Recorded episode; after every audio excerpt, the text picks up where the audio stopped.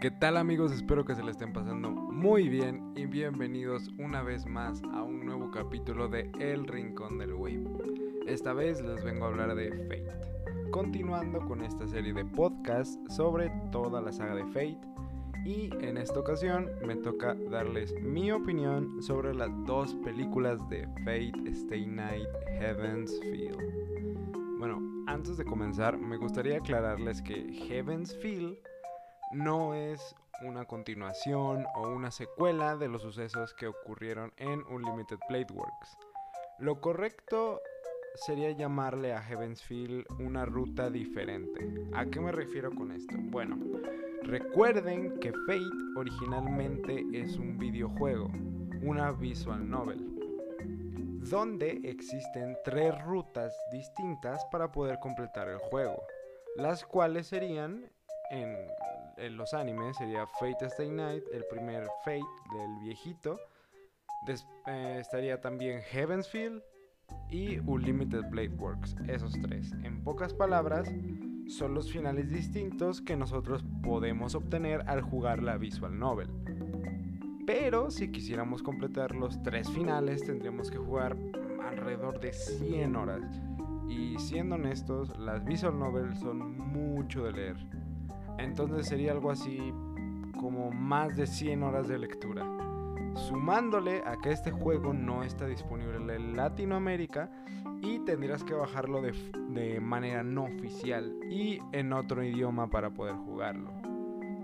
Y una vez aclarado todo esto, vamos a empezar con la reseña de estas maravillosas películas. Eh, recuerden que son tres películas actualmente en Latinoamérica y en todo este lado del mundo, solamente nos han traído dos películas, ¿de acuerdo? Y van a ser tres de Heaven's Feel. La tercera ya se estrenó en Japón, obviamente. Eh, pero todavía falta para que la traigan acá a este lado del mundo. Esperemos que Konichiwa Festival lo traiga. Pero aún no tenemos fecha y se presume que va a ser un maratón de tres películas. Entonces prepárense. Seis horitas en el cine vale la pena completamente, las espero con muchas, muchas ansias. Pero por lo tanto, por mientras vamos a hablar un poco de las dos películas que están ya, que son Heaven's Feel. Ahora, lo el primer punto destacable de Heaven's Feel, de la película número 1 y 2, es la animación. Como ya saben, Ufotable y Aniplex hicieron un trabajo enorme, ¿ok? Está a la altura de lo que esperábamos que hace UFO Table. La animación es muy buena. Eh, los colores, eh, todo se siente oscuro, todo se siente concorde a la ruta y se siente muy agradable de ver. Disfruté mucho de ver cuatro horas de UFO Table, fue hermoso, la verdad.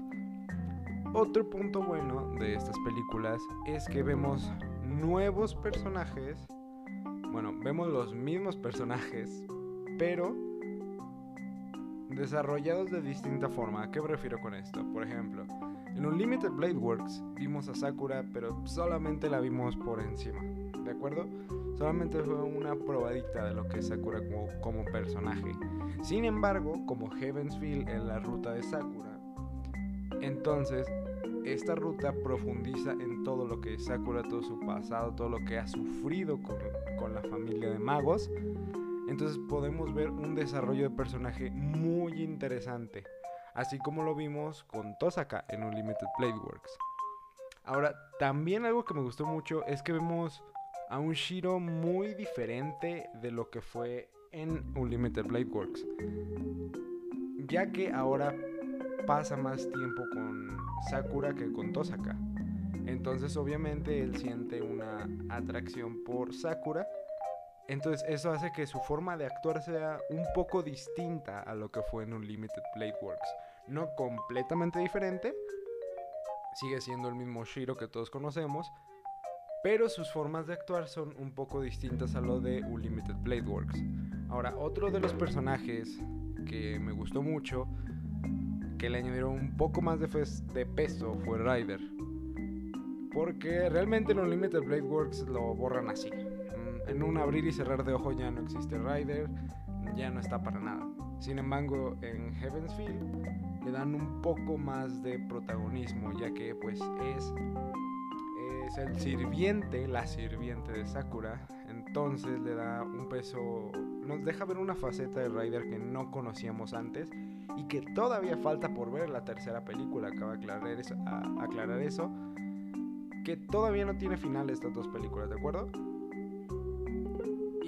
Pues de, esa de la primera película creo que es más como una introducción a lo que es la ruta de Sakura. Me gustó mucho. No hay mucha acción, sí hay, pero no lo hay tanto. Pero es buenísima, buenísima. Eso sí, dura casi dos horas, así que pues, prepárense, va. Ahora, la segunda película. La segunda película es muchísimo mejor que la primera. Las dos están en un nivel muy alto.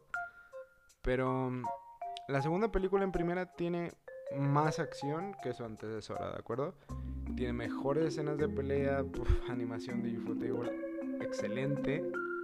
Tiene giros argumentales que, ojo, giros argumentales tanto como en el final, eh, lo que pasa con Sakura, lo que pasa con Saber, lo que le pasa a Shiro también, que no le pasa en Unlimited, tiene giros argumentales que no te esperabas para nada si es que obviamente no habías jugado ya previamente el aviso al Nobel. Vemos aún más el desarrollo de Sakura con Shiro. Vemos por fin la unión de estos dos personajes. Eh, cómo es que Sakura tiene esa obsesión por Shiro, cómo es, que se, cómo es que se conocieron. Y lo que me gustó mucho fue cómo terminó, cómo te deja esta segunda película, porque te deja con muchísimas ganas de más. Y sobre todo porque deja a Shiro en problemas muy, muy complicados de resolver. Con los alter, este, nuevos personajes más oscuros, que se ven con más peso que en Unlimited Blade Works. Ojo, no estoy diciendo que Unlimited Blade Works sea peor que Heaven's Feel, pero Heaven's Feel te hace sentir. Lo que es Heaven's Feel es que te divide se hace sentir dos bandos. El bando de los malos super malos y el bando de los buenos super buenos.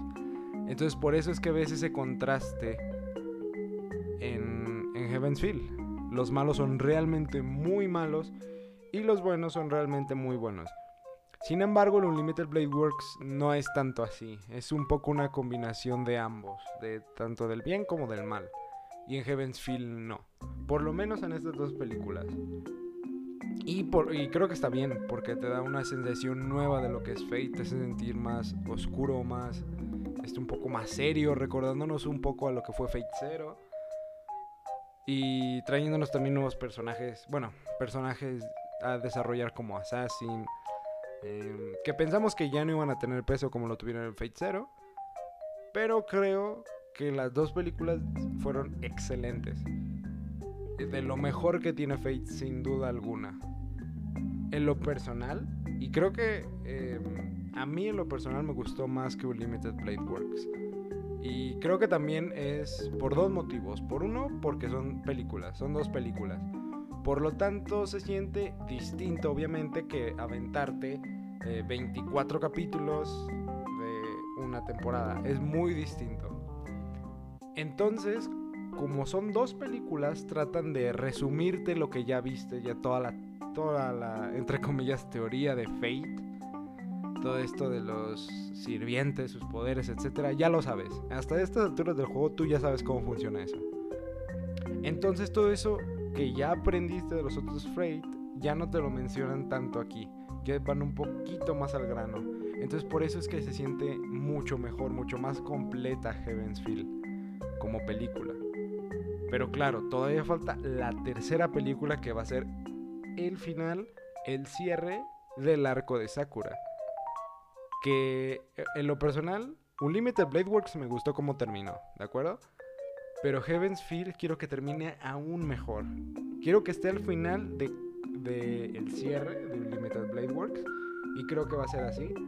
No tengo planes de descargarme la Visual Novel para nada porque quiero esperar a que llegue a los cines la tercera película de Heaven's Feel para poder disfrutarla de verdad y puedes terminar con la ruta de Sakura.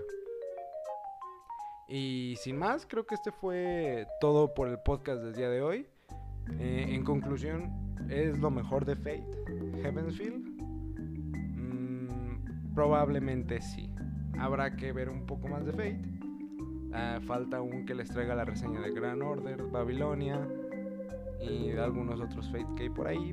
Pero por el momento Heaven's Feel junto con Fate Zero han sido de lo mejor que he visto de Fate. Y sin más, espero que les haya gustado el podcast del día de hoy y nos vemos hasta la próxima semana.